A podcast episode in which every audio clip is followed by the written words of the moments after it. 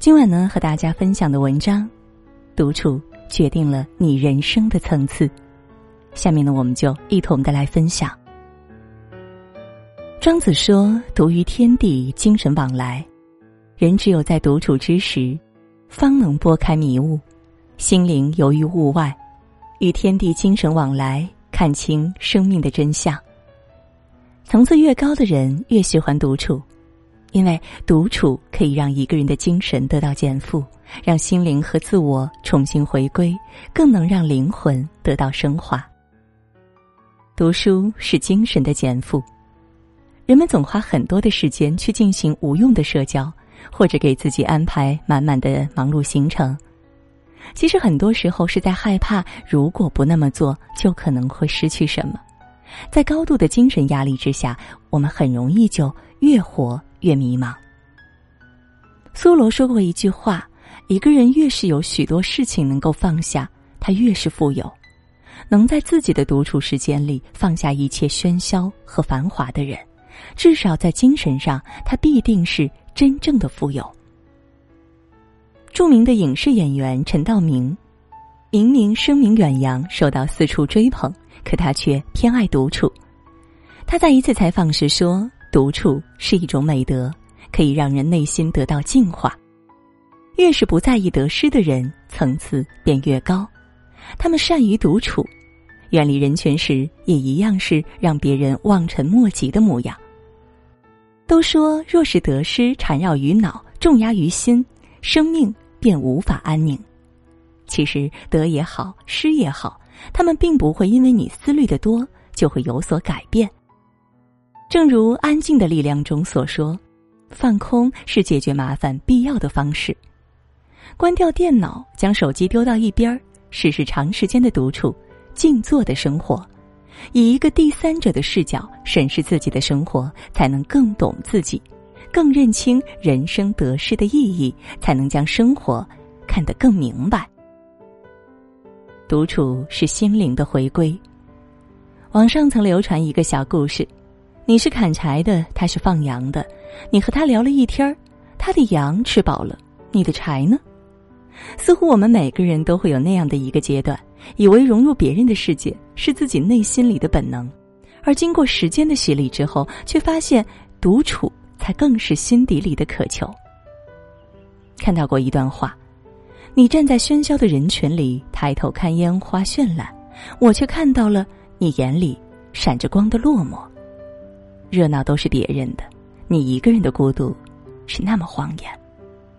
这样的感受我有过，相信你也有过。人们总宁愿去参加很多说不清意义的活动，却不愿意一个人独处。当狂欢的人群散去之后，心里剩下的却是无尽的落寞和冷清。哲学家帕斯科尔说：“几乎我们所有的痛苦，都是来自我们不善于在房间里的独处。独处原来竟是一种能力。外人眼里的你和独处时的你，永远是两个样子：一个假装淡然，一个……”不知所措，怎么让那个独处时的自己也真的淡然安定？这是一项需要努力的修行。人到了一定阶段，总会清楚自己的喜恶，喜欢就尽情享受，讨厌就一点不做，不必在意一个人吃饭、一个人散步时别人投来的异样目光。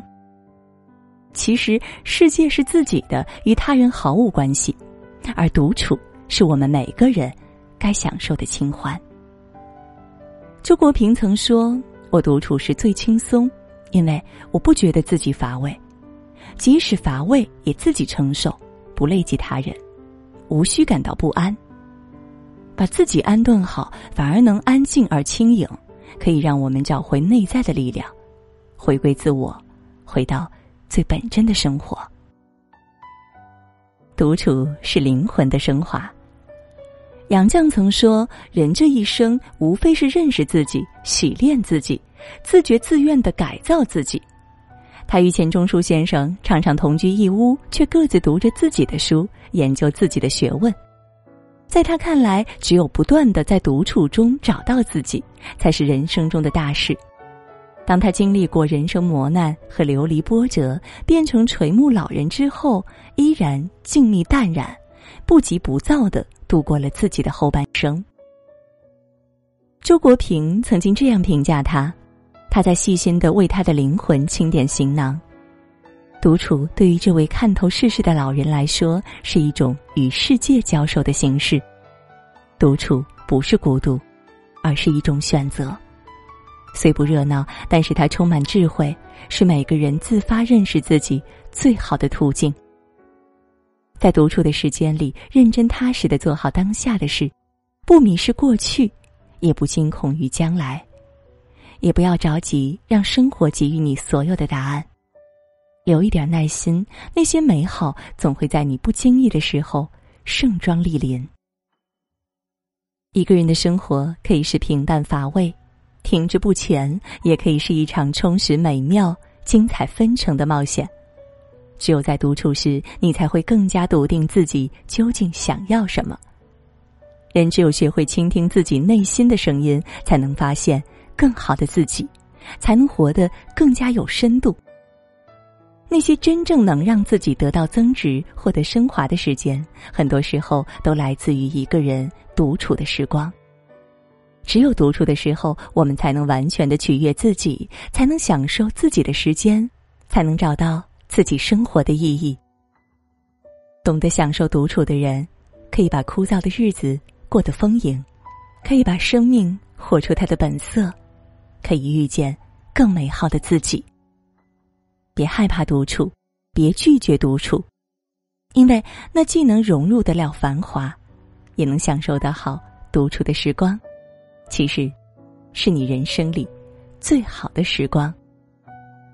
好了，今晚能和大家分享的文章到这就结束了，让我们相约明天，也祝各位每晚好梦，晚安。